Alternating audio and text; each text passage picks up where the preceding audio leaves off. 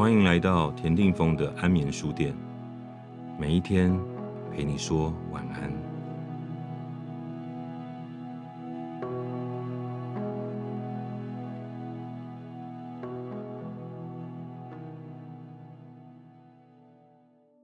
连名带姓，千万人之中遇见你所遇见过的人，没有早一步，也没有晚一步。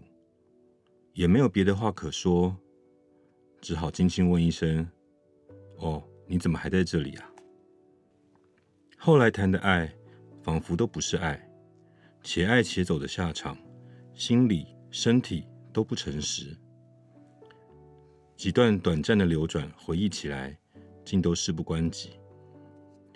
也不是消息刻意要这么灵通的，就好像等待签收的包裹。默默就躺在了自己的家门口，更何况还有该死的直觉助阵。再见面，还在犹豫该怎么称呼呢？明明这些年的各自传闻都还只顾着彼此，那是种多么微妙又尴尬的熟悉。我们都过得不简单，他一开口就提及了自己不应该知道的，或许。也是还从未从旧情中假释的自己，不想万劫不复，连名带姓以你的名字呼唤你。虽然陌生的残酷，这也是不想再打扰最为有理的谎吧。简而言之，后来的每一次见面练习，都是我假装不知道，你假装不知道我还在等你。但也许这辈子，我们都只能就事论事了。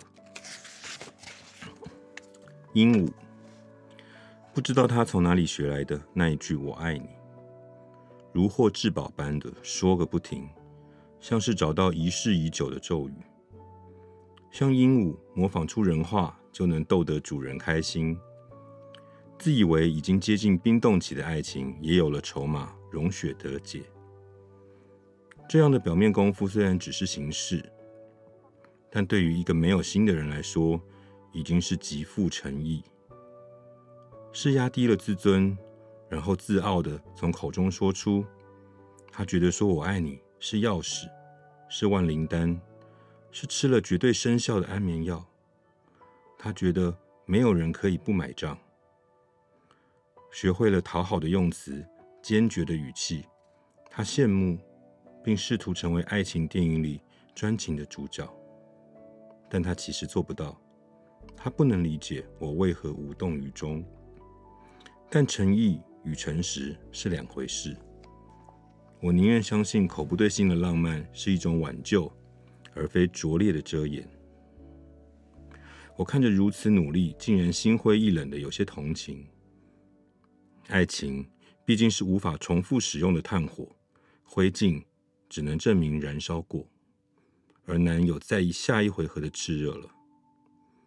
我们渐渐像朋友，像彼此的分身，忽略对方的异己性，然后惊觉地球上根本不需要第二个自己。然后细胞产生强大的排他性，当你再一次试图进入的时候，就要引发战争了。你放低身段，试着找寻解决办法，说我爱你，却是最敷衍的那种，像是最治标而不治本的成药。服用了，就算完成了。我旁观你的表演，再也笑不出来。我也不是故意要识破，只是我无法欺骗自己。你终于学会人类爱情文明里最伟大的一句发明，却让我发现你只是一只精于模仿的鹦鹉，而你应该飞。你的头程是暗示应该被放逐，爱到熄灭前的最后一口气力。应当是让彼此重获自由。我咽回我口中的那句爱，或许只有让你恨我，才是解套方法。我的敌人，战场上最了解自己的，往往是自己的敌人。爱情也是这样吧？独孤求败大半辈子，只为找到一个真正的可敬对手，心甘情愿的臣服。我们常常都爱上比我们好的人，令我们敬仰的人，想变成他，就像崇拜一个偶像，仿佛心里的缺口全为对方量身打造的。他总有办法弥补自己一直无法治疗的不完整。我总是不怕天高地厚的兀自的活着，你的出现却能让我一秒寂寞都难以忍受。努力寻找对手，只为了憧憬一场绝美精彩的爱情战事。是你激发了我与这残破世界战斗的伟大意志。在我自卑的时候，在我自大的时候，你不是镜子，却让我看见我，看见我所有的好与不好。是你的爱勇敢的否决我，击溃我，然后重建一个更好的我。生命中出现一位势均力敌的敌人，是件可遇不可求的幸福。洛西极限，付出越多，会被抛得越远。于是我不时的适应收敛与冷漠，极少数失败的时候，便成为珍贵的素材。在这死不了的绝望里，我们只能把遗憾一一整理、展示、望着。在外围旋转，离心力就像是人与人之间的关系。有的人一辈子就是用朋友的形式下去爱着，一直到死去，也没有刻意等待或滞留，就保持在那样的距离里，知道一旦靠近便会崩解破碎，付出越多就会被抛得越远。于是心安理得、无选择的在原地压抑的望着你。但不确定你是否也同样望着，也好，你的生命里没有我，我也就不会消失吧。我们之间唯一的可能性就是遗憾。为了继续能这样的看着你啊，别靠近，绝望的，但是很快乐。一首歌，关于死去或无法死去的等待。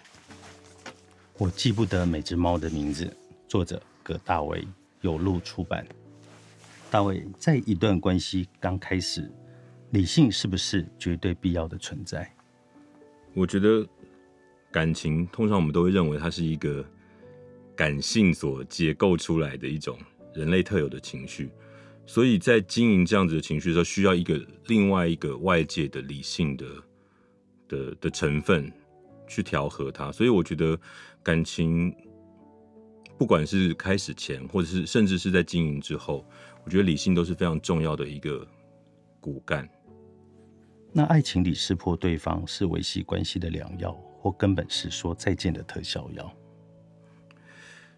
我觉得识破对方其实是自己有意识到要去拆穿对方不想让自己知道的。那你写关系结束后的连名带姓，是真的生疏回不去了？还是对爱残存的反扑呢？我觉得爱一定是残存的，才会有这样的心得或者是反刍。